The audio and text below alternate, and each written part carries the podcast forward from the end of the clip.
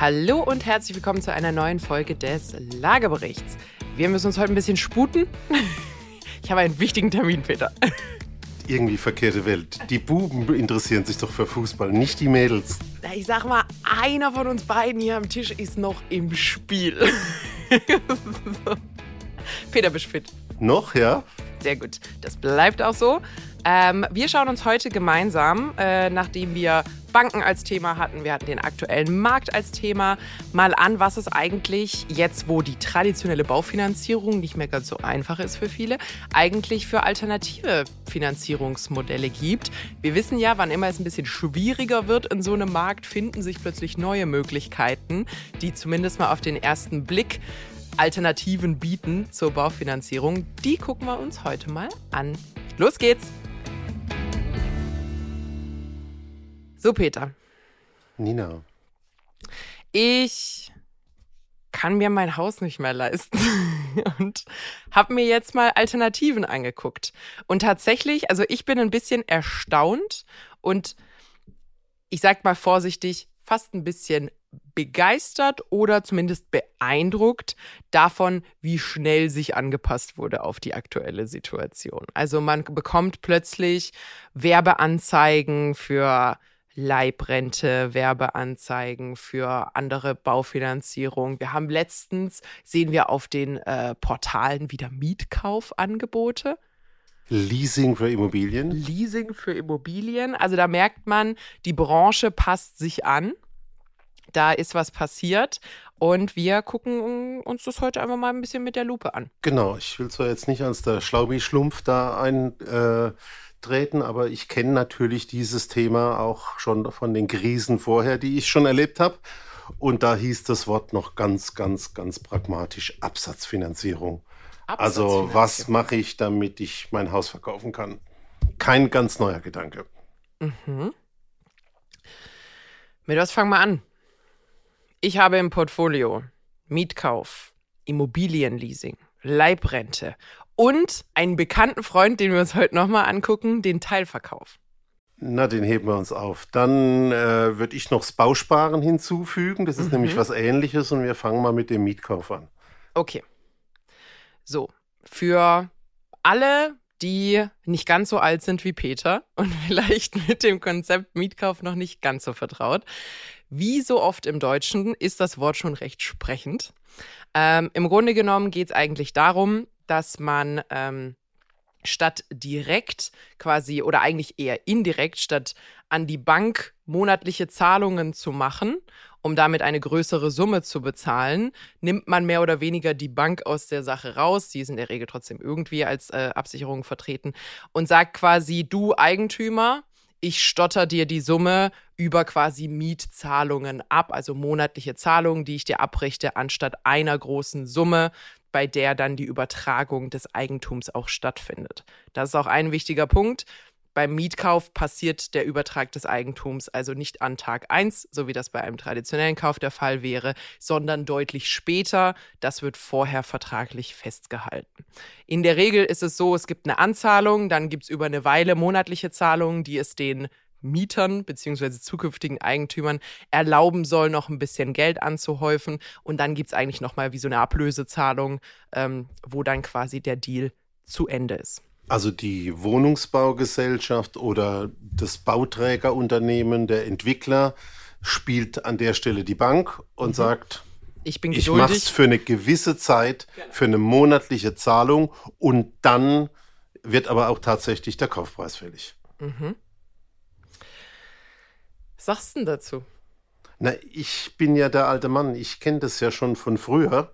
Was hast du denn gelernt ähm, damals? Und äh, früher äh, habe ich gehört, dass da meistens böse Buben hinten dran stecken, mhm. ähm, die äh, natürlich dieses Spiel, es ist ja ein Instrument, um den Absatz zu finanzieren, äh, spielen, um einfach zwei, drei Jahre Zeit zu gewinnen, dass der Käufer seine entsprechende Immobilien zahlen kann.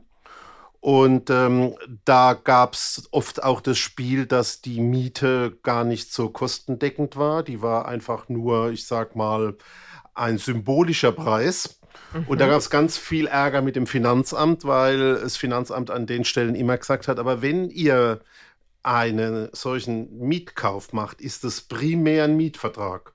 Und dann muss die Miete auch schon Gewinn erzielen. Und das wollen wir sehen. Wir wollen sehen, dass das nicht ein versteckter Kaufvertrag ist. Mhm. Und äh, da gab es ganz viele, viele äh, schlechte Nachrichten. Und ähm, ich finde beim Mietkauf, deswegen war mir das mit dem Thema des Bausparens noch äh, so wichtig, dass man im Regelfall eine Anzahlung hat, dann machst du monatlichen Äquivalent zur Miete, dann kaufst du deine Immobilie und im Regelfall weißt du noch gar nicht zu welchen Konditionen. Also welcher du Zinssatz. Weißt, genau, du weißt eine Kondition. Du, man, es wird nämlich am Anfang festgelegt, welche Summe oder welcher, genau, welcher Preis. Ähm, aber du hast natürlich keine Ahnung, also wenn du zum Beispiel vor zwei Jahren einen Mietkaufvertrag abgeschlossen hättest und den sollst du jetzt drei Jahre später vielleicht äh, Mitte 2023 auslösen, sind deine Kaufkonditionen, was die Finanzierung angeht, natürlich ganz andere, als du dachtest. Also nicht mehr ein Prozent, sondern drei Prozent oder vier Prozent, ja. also viel, viel mehr. Und ähm, deswegen nochmal mein direkter Vergleich zu dem Thema Bausparen. Da kriegst du deine Immobilie auch später aber der Unterschied zum Mietkauf ist, du kennst deine Kondition, deine Zinskondition zu Beginn. Mhm. Deswegen kann man die fast in einem abarbeiten. Also Mietkauf ist für mich äh, das Gegenteil von dem Bausparen. Und ich wäre sehr vorsichtig, weil man eben nicht weiß, was man in ein paar Jahren für eine Kondition hat. Und es eben diese ganze Thematik mit dem Finanzamt und steuerlichen Vorteilen und Nachteilen und äh, solchen Dingen gab. Genau, ich habe noch eine, also ich habe eine kurze Ergänzung zum traditionellen Mietkauf. Und das ist, wir haben ja über die Anzahlung sind wir relativ zügig weggegangen, aber die ist häufig recht substanziell. Also da gibt es Anbieter, die wollen 20 Prozent vorab haben. Ähm, das ist ein sattes Eigenkapital, was man auch für eine traditionelle Baufinanzierung verwenden könnte. Ähm, das heißt, da sollte man auf jeden Fall immer, immer, immer, immer, immer seine Alternativen prüfen. Und Punkt Nummer zwei, und das ist immer die Gefahr, wenn man solche Langzeitfinanzierungsmodelle, und da zählen alle rein, die wir uns heute angucken, mit Privatunternehmen, die keine Bank sind, schließt. Du hast immer die Gefahr, dass die kaputt gehen und du dann eigentlich streng genommen keine Ahnung hast, was mit deinem Geld, was du in der Zwischenzeit gezahlt hast, ist, wie dein Vertrag weiter ausgelöst wird und wie das funktioniert. Solange der Übertrag dieses Eigentums noch nicht stattgefunden hat, ist das Risiko da natürlich für den, der Zahlungen tätigt, noch recht groß. Genau. Und im Regelfall ist mit der letzten Zahlung der Eigentümerwechsel im Grundbuch, also du bist dran bis zur letzten Minute. Genau. Eine schnelle Ergänzung zum Thema Mietkauf. Das, was wir gerade besprochen haben, ist der traditionelle Mietkauf. Das heißt, ich trete auch schon in das Mietverhältnis ein ähm, und Teil des Mietvertrags mehr oder weniger ist es, dass ich zu bestimmter Summe nach Zeitraum X dieses Objekt auch erwerben muss. So, es gibt aber auch noch den Optionskauf. Und das ist im Endeffekt, ich nenne es mal Probewohnen. also, das heißt, ich trete tatsächlich in ein Mietverhältnis, was in erster Linie ein Mietverhältnis ist, mit der Option, dass ich dieses Objekt nach einem Zeitraum X kaufen kann. Das bedeutet, dass ein Teil meiner Miete mir später dann auch auf die Kaufsumme angerechnet wird, was in der Regel bedeutet, dass die Miete, die ich über diesen Zeitraum zahle, etwas höher ist, weil da eben auch Zinsanteile äh, quasi drin sind. Und das soll so die Motivation sein, dass man später den Kauf auch macht, weil wenn ich den nicht mache, habe ich im Endeffekt diese höheren Mieten für nichts gezahlt, weil die behält dann der Eigentümer einfach. Die kriege ich also nicht wieder ausgezahlt irgendwie. Also du hast am Ende drei Varianten. Du kannst als Miete wohnen bleiben oder du kannst ausziehen oder du kannst kaufen. Ja. Und das ist eigentlich auch schon eine sehr schöne Brücke in eine der zweiten ähm, oder in die zweite Kategorie, nämlich das Immobilienleasing. Das ist ein zumindest aus Namensgebungssicht recht neues Konzept, was man jetzt sieht. Es gibt ähm, eine Handvoll Anbieter dafür. Im Grunde genommen, das ist meine Einschätzung davon, ähm, ist dieses Immobilienleasing eigentlich ein Optionskauf. Das heißt, auch da wird im Endeffekt, ja, nee, es ist ein, ein Unterschied. Bei den Immobilienleasing-Angeboten, die ich jetzt gesehen habe, kannst du dir quasi das Objekt vorher aussuchen. Das heißt, es könnte sein, dass eine Immobilie vom Leasinganbieter für dich gekauft wird, die du dir sonst zu dem Zeitpunkt selbst nicht leisten könntest. Und ab dann ist es eigentlich quasi ein, äh, ein, Optionskauf. Das heißt, bei den Anbietern, die ich jetzt gesehen habe, erwerben die das Objekt für dich, dann wird renoviert auch immer sehr schwammig formuliert übrigens das Thema renoviert. Also es wird immer gesagt, du sollst in eine schöne Immobilie einziehen. Was das im Endeffekt bedeutet, ist äh, nicht, nicht ganz klar. Und dann ist es ähnlich. Du setzt quasi mit dem ersten Vertrag fest, was die zukünftige Kaufsumme sein soll. Und dann wird ein Teil der Mietzahlungen oder Nutzungsgebühren, wie die sie da auch häufig ähm, gerne nennen, ähm, wird angerechnet auf deine zukünftige Kaufsumme. Also ich glaube, das, was dir eben sprachlich schon fast passiert ist, ähm, Optionskauf und äh, Leasing zeigt, wie nah die Dinge beisammen sind, wie genau man da drauf schauen muss, der Leasingvertrag vielleicht dann doch nicht nur ein Optionskaufvertrag ist. Mhm. Ich glaube, da gibt es ganz viele Dinge. Ähm, Fakt ist, beim Mietvertrag steht das Mieten primär im Vordergrund mhm. beim Leasingvertrag kaufen. Es ist also ein Kaufvertrag. Und ähm, wenn du dann mal die Theorie verlässt und dir mal so ein Praxisbeispiel anschaust und du hast ja nach der Immobilie für dich selber gesucht, also immer. Ich würde sagen so im Bereich um 800.000 Euro für dich. Du kennst mich, Peter. Sehr exklusiver Geschmack, ja. Gut. ähm, dann lass uns mal ein bisschen Beispiele machen, was dann im Monat entsteht oder was da an Anzahlungen entsteht. Mhm. Ähm, so wie ich das kenne, hast du dann eine monatliche Rate. Mhm. Die ist auch nicht anders wie bei der Bank. Mhm. Das heißt, da bist du in der Größenordnung um 4.000, 5.000 Euro du bist bei einer Anzahlung, die ist in der also Regel. Vielleicht ganz, ganz schnell, warum knapp 4.000, 5.000 Euro? Weil du etwa 6, 7 Prozent Rate, also 3, 4 Prozent Zinsen plus äh, Rücklage äh, zum Abbezahlen bilden musst. Und damit bist du bei 4.000, 5.000 Euro. Ist ja für genau. dich auch kein Problem. Und der Anbieter selber will ja auch Rendite machen. Die haben das Ding auch auf Pump gekauft. Das heißt, wenn die Bank von denen 5% haben will, wollen die von dir 6% als Miete, damit das ein bisschen Spaß macht, auch über den Laufzeitraum. Genau, und dann sagen die aber von der Miete, die du da zahlst, da wird ja auch noch eine gewisse Rücklage gebildet, die wir dann praktisch sowas wie ein Eigenkapital umwandeln und zum ja. Schluss anrechnen. Ja. Und da kommen schon auch mal solche Dinge raus, dass du da ein Prozent in drei Jahren rücklegen kannst.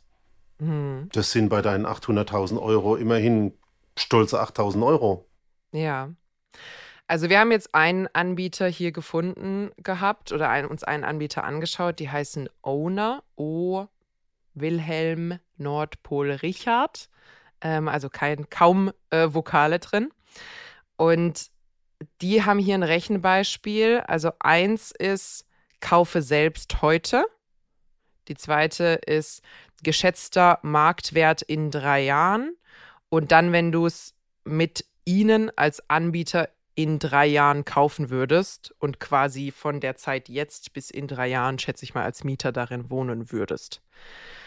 Und ich war, ich war so ein bisschen verwirrt, ehrlich gesagt, von dem Rechenbeispiel. Also generell finde ich es ein bisschen intransparent, wie das alles dargestellt wird, weil ich habe keine Informationen finden können, was die Miethöhe ist. Ähm, ich habe es auch angeschaut Zeit. und habe auch keine Informationen gefunden, zu welchen Konditionen okay. man kauft. Okay. Ähm, und hier ist also der, der Kaufpreis heute wären 650.000 Euro. Sie sagen, der geschätzte Marktwert in drei Jahren wären 750.000 Euro. Finde ich in der heutigen Marktsituation eigentlich auch schon eine sehr solide Preissteigerung, die einfach mal anzunehmen. Ähm, das übrigens, wir werden später nochmal darauf zurückkommen, gerade einer der größten Stolpersteine bei diesen Dingen. Die nehmen eine Wertsteigerung der Immobilie an. Und zwar zu dem Zeitpunkt, wo du den Vertrag abschließt, wo du gar nicht abschätzen kannst, was mit diesem Objekt passiert. Bedeutet in den meisten Fällen, bei diesem Anbieter hier weiß ich es nicht, weil ich habe noch nie einen Vertrag gelesen, in den meisten Fällen sichern sie sich diese Wertsteigerung ab. Das heißt, da wird dann Grundschuld eingetragen und wenn es hart auf hart kommt, musst du von deiner Kohle das im Endeffekt ähm, ausbezahlen. Das heißt, an der Stelle Ein ganz großes Fragezeichen sind aktuell diese prognostizierten Wertsteigerungen, werden wir später beim Teilverkauf auch noch sehen. So, also für 650 könnte ich jetzt kaufen. Dann sagen sie, okay, das Darlehen wären 80 Prozent. Wir müssten mit 20 Prozent Eigenkapital ran. Das ist noch recht normal. Äh, das bedeutet, du bräuchtest 130.000 Euro Eigenkapital für den Erwerb. Yep. Sie gehen äh, mit einer fiktiven Renovierung dran in Höhe von 5% des Kaufwerts. Das sind also etwas über 30.000 Euro hier. Dann eine Grunderwerbsteuer von 4,5% mit nochmal ungefähr 30.000 Euro. Notarkosten in Höhe von 8.000 Euro und eine Maklercourtage in Höhe von 3,5% sind nochmal 23.000 Euro. Das bedeutet, in deren Berechnung bräuchtest du, um das Haus heute zu kaufen für 650.000 Euro, bräuchtest du neben dem Eigenkapital für die Bank eben quasi Cash heute, auch das Geld für die Renovierung, die Grunderwerbsteuer, Notarkosten und Maklerkortage, das, was wir als Kaufnebenkosten kennen. Das kommt bei 223.000 Euro raus. Jetzt überspringen wir mal das Thema geschätzter Marktwert in drei Jahren und gehen direkt über zu Kauf mit Owner in drei Jahren. Also der Marktwert heute ist 650.000 Euro. Wenn du dann in drei Jahren von Owner kaufst, zahlst du 812.744 Euro Kaufsumme.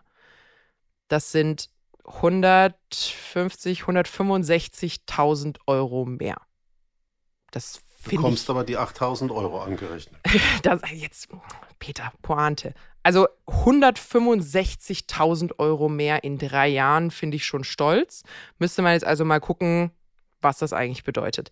Dann, aus irgendeinem Grund, muss ich ganz ehrlich sagen, die einzige Erklärung, die ich habe, ist, dass sie es sich schön rechnen mussten, weil sonst nicht mehr gut aussah, ist dein Darlehensanteil in dem Szenario 85 Prozent statt in den anderen Beispielen 80 Prozent. Also du finanzierst 5 Prozent mehr, brauchst also 5 Prozent weniger Eigenkapital, sodass die nächste Position nur 121, 122.000 Euro Eigenkapital sind, trotz höherer Kaufsumme. Also da meiner Meinung nach ein bisschen geschummelt, weil ich wüsste nicht, warum man da jetzt 85 statt 80.000 äh, 80 Euro Na, ich habe das Beispiel auch angeschaut ähm, und eigentlich wäre eine Erklärung, ist jetzt natürlich schwer, Zahlen in so einem Podcast zu erklären, mhm. aber wenn du dir unten in diesem Beispiel das erforderliche Eigenkapital anschaust, ist es jetzt in deren Beispiel natürlich viel geringer. Ist ja auch logisch, sie haben 5% mehr aufgenommen da oben. Ja. Und vielleicht wäre dann der Effekt, ja, äh, wenn du es mit uns machst, brauchst du zum Start weniger Eigenkapital. Also schön gerechnet. Es wie schön du umschrieben hast, was ich davor gesagt habe. Ja, eine Störung. Willkommen im Leben einer Frau, wo man was Schlaues sagt und sich dann ein alter Mann trifft, der das Gleiche nochmal sagt und Applaus bekommt. Nein. Ähm, aber genau, genau darum geht es meiner Meinung nach schön gerechnet, weil die Bottomline ist Eigenkapitalbedarf und die ist natürlich kleiner, wenn du, ähm, wenn du das da dann hinschreibst. Also könnte natürlich schon ein Stadtkriterium für einen sein, zu sagen, hey, ich brauche weniger EK. Wenn es äh, stimmt. Man müsste die Verträge halt wirklich genau anschauen. Genau. Insofern sollte man da nicht zu tief einsteigen. Ja, ich habe eigentlich nur ein, äh, ein letztes Ding, weil ich habe nämlich verstanden, warum deren Kaufpreis so viel höher ist als die normale Marktwerthochrechnung, die sie da vorher hatten, die knapp 60.000 niedriger ist.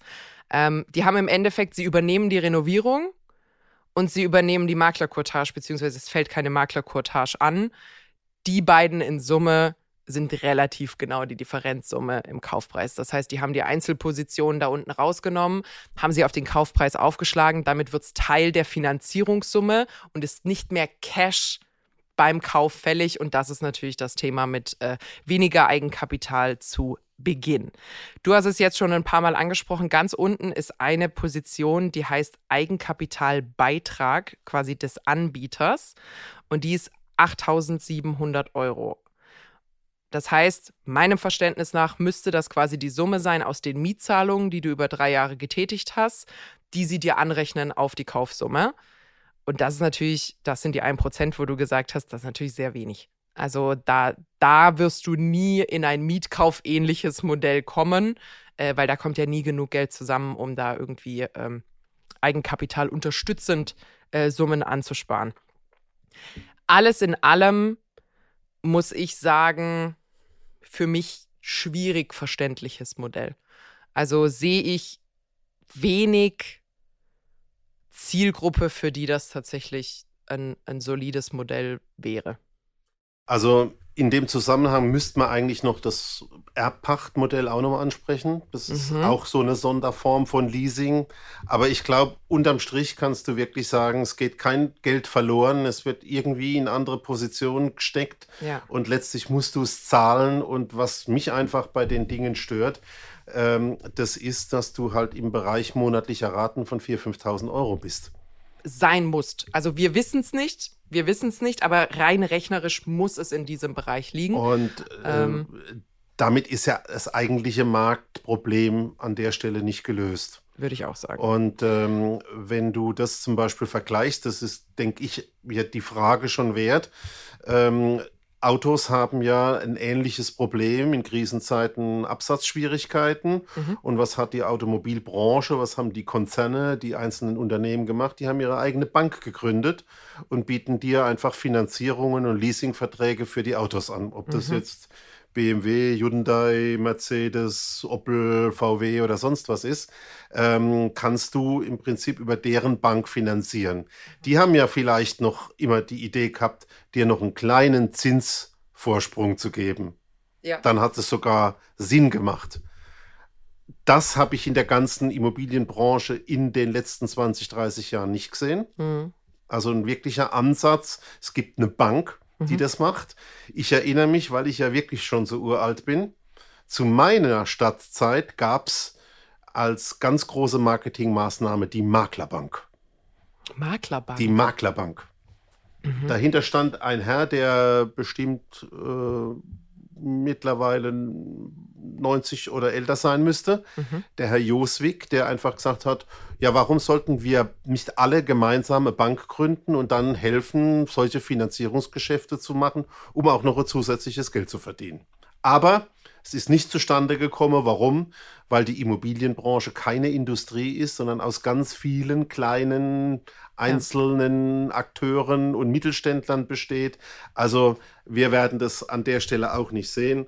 Lass uns doch mal auf spannendere Themen kommen wie Leibrente oder so. Mhm.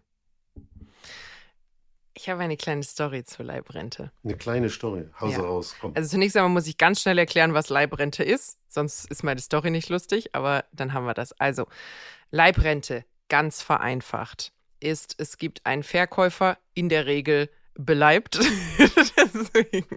nee, in der Regel im höheren Alter. Ähm, die, so wie bei Teilverkauf oder ähnlichem, die Sache haben, dass sie eine Immobilie haben, die ihnen gehört, aber Liquidität benötigen.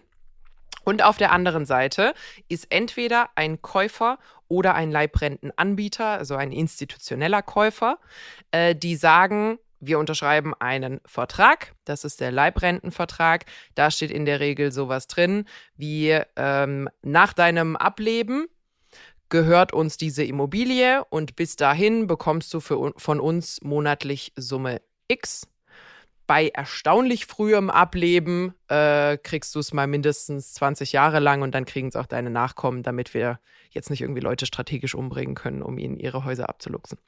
Das ist Leibrente. Das heißt, anstatt dass ich wieder eine große Summe bezahle, ist es eigentlich ein bisschen ein Pokern auf die Lebenszeit des Eigentümers. Beim Eigentümer darauf, dass man möglichst lange lebt, beim Käufer darauf, dass das vielleicht nicht ganz so lange geht und nach dem Ableben äh, die Immobilie dem Käufer gehört. Also eine Rente.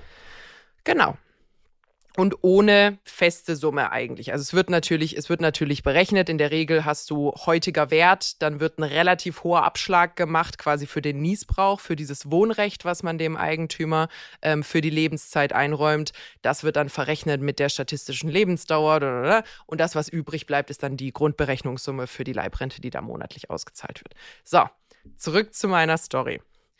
Die bekannteste Leibrentnerin, würde ich jetzt einfach mal sagen, ist eine nette französische Dame namens Jeanne Calment. Und 1965 kaufte nämlich ein 47-jähriger Anwalt der 90-jährigen Jeanne Calment ihre Wohnung mit einer monatlichen Leibrente von 500 Dollar ab. So. Die Verfügungsgewalt über das Appartement, so die Abmachung, sollte der Käufer erst nach dem Tod der alten Dame bekommen, so wie es bei Leibrente üblich ist. 30 Jahre später starb der Anwalt. und, und Madame Calmont überlebte ihn um zwei weitere Jahre. Die älteste Frau der Welt starb im August 1997 im Alter von 122 Jahren. Also, der werte Herr Anwalt hat keine Wohnung bekommen, aber er geht in die Geschichte ein als der unglücklichste Leibrentenkäufer, den es wahrscheinlich jemals geben wird. Aber auch das kann passieren.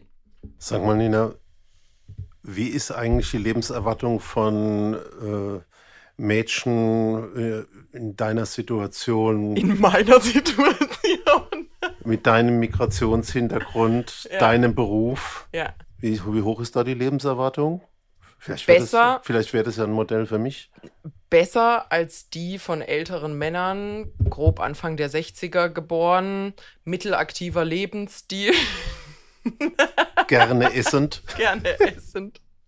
So, nee, aber das Thema Leibrente ähm, ist natürlich ein heißes Eisen. Also kann gut funktionieren, kann natürlich auch äh, Ansätze haben, die vielleicht sogar, also in den USA sagt man predatory, also wo alte Menschen vielleicht nicht ganz so gute, ähm, ganz so gute Deals schließen, ist aber in der Regel sehr gut, sehr gut abgesichert. Wie, wie alt ist deine Großmutter geworden und deine Urgroßmutter?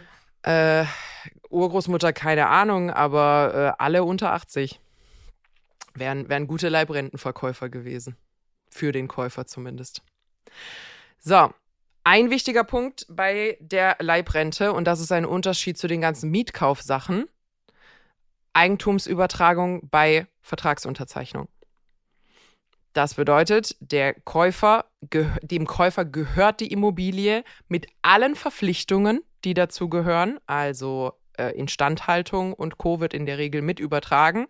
Und der ehemalige Eigentümer, also die ältere Person, hat in der Regel einfach ein Niesbrauchrecht und bleibt in besagter Immobilie leben, ähm, bis sie entweder ähm, ins, äh, in irgendwelche betreuten Wohneinheiten gehen. Auch das wird in der Regel abgedeckt von, von der Leibrente oder tatsächlich Also der Rechtsanwalt hat der französischen Oma noch die Fenster erneuert, die Fassade also gestrichen. Der hat nochmal kurz grundsaniert, gehofft, dass der Baustellenstaub was ausrichtet, aber die Oma ist geblieben ein letztes Punkt und dann habe ich eigentlich eine Frage, die mich bei dir mal interessieren würde. Leibrente ist im privaten Umfeld nicht uninteressant. Es ist nämlich, also was man nimmer niemals machen sollte, ist Leibrente zwischen zwei privaten Personen, die nicht verwandt sind. Ähm, weil, wenn der nicht zahlt, habt ihr Pech, dem gehört die Bude. Ähm, aber man kann seinen Kindern oder Enkel die eigene Immobilie per Leibrente übergeben. Ist ja vom Modell relativ einfach. Äh, da entstehen ja richtige Kosten mhm. für den, der die Leibrente bezahlt. Mhm. Die Kosten kannst du steuerlich absetzen. Und im Unterschied dazu hast du bei einer Schenkung oder bei einem Vererben halt diese Situation nicht. Mhm. Also das ist eigentlich der Hintergrund. Ja, macht Sinn. Und äh, wenn man ein vernünftiges Verhältnis zu den Kindern hat, macht es auch Sinn, das relativ früh zu tun also das fand ich noch interessant. Was mich da jetzt noch interessieren würde, glaubst du, wenn wir uns angucken, dass wir in Deutschland die demografische Herausforderung haben, dass es immer mehr alte Leute gibt, dass die alten Leute grundsätzlich auf den abbezahlten Immobilien sitzen und wir jetzt aber uns hinbewegen auf immer mehr, ich sag mal, überzogen Sanierungszwang oder Druck, ähm, energetisch zu sanieren, was in der Regel sehr kostspielig sein wird. Glaubst du, dass das Thema Leibrente an ähm, wieder an Beliebtheit gewinnen könnte. Einfach weil du alte Leute haben wirst, die dann zum Beispiel dazu bewegt werden, Instandhaltungen zu betreiben, die sie sich nicht leisten können und sie dann sagen, Mensch, wenn jemand anders sich drum kümmert, dann kann er das Haus haben, wenn ich hier draußen bin. Meine Kinder und Enkel wollen es eh nicht und dafür kriege ich, keine Ahnung, 800 Euro im Monat. Also wir haben ja eben von dir eindrucksvoll vor Augen geführt, was passieren kann mhm. mit der französischen Oma. Ähm, aber jetzt stellen wir uns mal ein Einfamilienhaus vor mit 160 oder 200 oder 250 Quadratmeter Wohnfläche, ja. was in den 70er, 80er Jahren vom vorigen Jahrhundert nicht unüblich war. Mhm. Ähm, wenn du auf einer Leibrentenbasis beispielsweise mit der Oma äh, ausmachst, du hast eine Einliegerwohnung mit 50 Quadratmeter. Ja. Ebenerdig, wo du im Alter sauber äh, wohnen kannst, alles findest, was du brauchst, kannst in deinem Häuschen bleiben. Mhm. Und die anderen 100, 150 Quadratmeter sind sofort nutzbar. Finde ich das doch eine gute Geschichte. Mhm. Da kommt es natürlich auch auf die Zahlung drauf an. Aber ich halte das wirklich, du weißt ja, ich bin Fan von sozialer Energie und von Lösen der Probleme direkt an der Ursache. Da finde ich das ein guter Ansatz. Mhm ist aber aktuell ein verschwindend geringer Anzahl an Transaktionen. Ne? Also man muss auch dazu sagen, wir kommen ja aus einer anderen Situation. Wir mhm. kamen aus einer Situation im Zweiten Weltkrieg, wo es keine Immobilien gab. Mhm. Ähm, dann haben wir viele junge Leute gehabt, da haben wir nicht dieses Überalterungsthema gehabt. Und jetzt haben wir beides. Jetzt haben wir viele Immobilien, die nicht durch den Krieg zerstört worden sind. Wir haben statistisch eher die Oma, die überlebt hat und damit auch eine ganz neue Ausgangssituation. Also von der Seite her. Und auch weniger emotionale Bindung zum Erbe, ne? Ja. Also das ist auch nicht. Und auch dieses Thema Regionalität, nicht nur jetzt die emotionale Bindung, sondern auch räumlich ist das ja Genau, also die, die Chance, dass die Kids oder Enkel äh, die Immobilie haben wollen, ist deutlich geringer, weil die sich vielleicht ganz woanders niedergelassen haben. Also einige gesellschaftliche Veränderungen sprechen schon für ähm, vielleicht eine höhere Beliebtheit der Leibrente. Ob das jetzt das Ding wird, wage ich zu bezweifeln, aber ähm, würde jetzt aus den Themen, die wir bisher gesehen haben, äh, für mich noch am ehesten einen Anwendungsfall finden. So, das Goodie zum Schluss. Ganz schnell abgefertigt. Ich habe nochmal vorbeigeguckt bei unseren Damen und Herren vom Teilverkauf und zwar unterschiedlichen Anbietern. Und das Erste, was mir aufgefallen ist, die Sprache auf den Websites hat sich massiv verändert. Also überall sind kleine Infohäkchen hingekommen, weißt du, diese kleinen Bubbles, wo man drüber hovern muss. Überall sind kleine Sternchen, die dann nochmal auf irgendwas hinweisen. Alles ist wahnsinnig vorsichtig formuliert im Vergleich zu vor knapp zwölf Monaten, wo ich glaube ich das letzte Mal reingeguckt hatte, damals im Rahmen äh, des ZDF. Also da merkt man, da ist, da hat sich definitiv was getan. Der Markt hat sich zu Ungunsten dieser Anbieter verändert. Und schnell. Und schnell. Ähm, und die sind jetzt natürlich, also müssen ganz vorsichtig sein mit dem, was sie, was sie da versprechen. So, ganz schnell zum Thema Teilverkauf. Äh, für die, die die Folge nicht gehört haben. Wir haben, ich habe es letztens nachgeguckt, Juli 21 eine Folge zum Thema Teilverkauf gemacht. Die heißt, die Rente geht aufs Haus. Also da könnt ihr einmal reinhören. Ähm, die ist sehr ausführlich. Das eigentlich fast alles, was wir gesagt haben, gilt auch noch. Es ist nur noch ungünstiger geworden tatsächlich jetzt. Ähm, ganz schnell zusammengefasst. Teilverkauf bedeutet, Peter besitzt ein Haus, das gehört ihm zu 100 Prozent. Peters Haus ist 500.000 Euro wert. Peter möchte jetzt mit seiner Ehefrau nochmal so einen richtig schönen zweiten Frühling verleben und hätte gerne ein bisschen mehr Liquidität. Peters Kids wollen das Haus nicht haben. Das heißt, er kann sich überlegen, vielleicht verkaufe ich einen Teil des Hauses, lass mir das ausbezahlen und dann kann ich nochmal richtig Highlife machen. Das ist, wie Teilverkauf funktioniert. Das bedeutet, da kommt ein Anbieter für Teilverkauf, sagt zu Peter, kein Problem, Du überträgst die Hälfte an mich, du kriegst dafür 250.000 Euro. Wenn die Hälfte des Hauses mir gehört, dann zahlst du mir bitte auch entsprechend so etwas wie Miete. Es ist allerdings Miete, nicht Miete, sondern es heißt Nutzungsgebühr. Du zahlst mir also eine Nutzungsgebühr, weil du im 50 Prozent meinem Haus lebst. Und ganz zum Schluss, wenn du dann mal verkaufen willst, machen wir den Deal auch gemeinsam, wickle ich den ab, bin ich dein Makler und dann kriegst du die Restsumme auch ausbezahlt. So, Problem Nummer eins das Wertsteigerungsdilemma. Nämlich auch diese Anbieter bauen natürlich darauf, dass wenn so ein äh, Vertrag 10, 20 Jahre geht, dass die Immobilie in der Zwischenzeit an Wert gewonnen hat. Das ist nicht immer der Fall. Aktuell wird mit 2% im Jahr gerechnet. Wir sehen jetzt schon, dass Immobilien in den letzten zwölf Monaten in ihrem ich sag mal, fiktiven Wert, auch ohne Transaktionen, die passiert Nicht sind. Nicht immer 2%. Genau, äh, vielleicht auch, auch mal um 10 oder 20 Prozent jetzt schon korrigiert wurden äh, von ihrem Höchstwert, von dem man mal dachte, dass sie es wert sind. Ähm, und wenn du dann mit 2% pro Jahr wieder versuchst, dich irgendwie hochzukämpfen, das, also das, da kommst du nicht mehr hin zu der Anfangsannahme. Risiko an der Stelle, der Anbieter lässt sich seinen Gewinn absichern. Das bedeutet, wenn du am Ende nicht ausreichend Geld rausbekommst, musst du das von deinem eigenen Anteil rausnehmen und die ausbezahlen.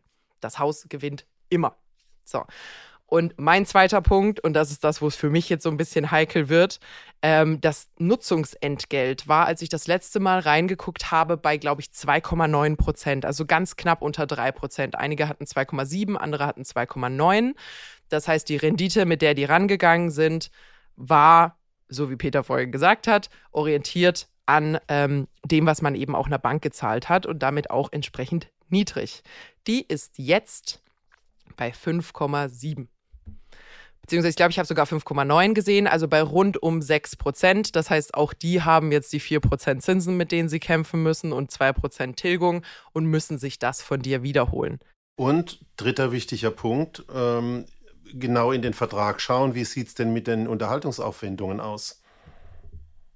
Die genau. kommen nämlich noch drauf im Regelfall. Genau, und in der Regel zahlt der Nutzer, der drin wohnt, die ah, komplette ja. Immobilie. Ja, also die haben tatsächlich, was das angeht, ein bisschen auf die Mütze bekommen die Teilverkaufanbieter, sodass einige so leichte äh, Zusagen gemacht haben, was das Thema Sanierung angeht, aber die halten sich da sehr, sehr, sehr zurück. Vor allem, wenn jetzt solche großen Dinge kommen würden wie energetische Sanierung. Also ähm, an der Stelle seid ihr da als Eigentümer ziemlich auf euch alleine gestellt, wenn der Gesetzgeber entscheiden sollte, dass da ein bisschen die Daumenschrauben angedreht werden, was den Zustand eures Gebäudes angeht um euch das Thema Nutzungsgebühr nochmal schnell vor Augen zu führen. Es ist nicht ungewöhnlich, dass so eine Laufzeit von so einem Vertrag gern mal 20 Jahre geht. Dass man quasi sagt, ich bin jetzt 63, das machen wir bis ich 83 bin, dann brauche ich sowieso eine alternative Wohnsituation.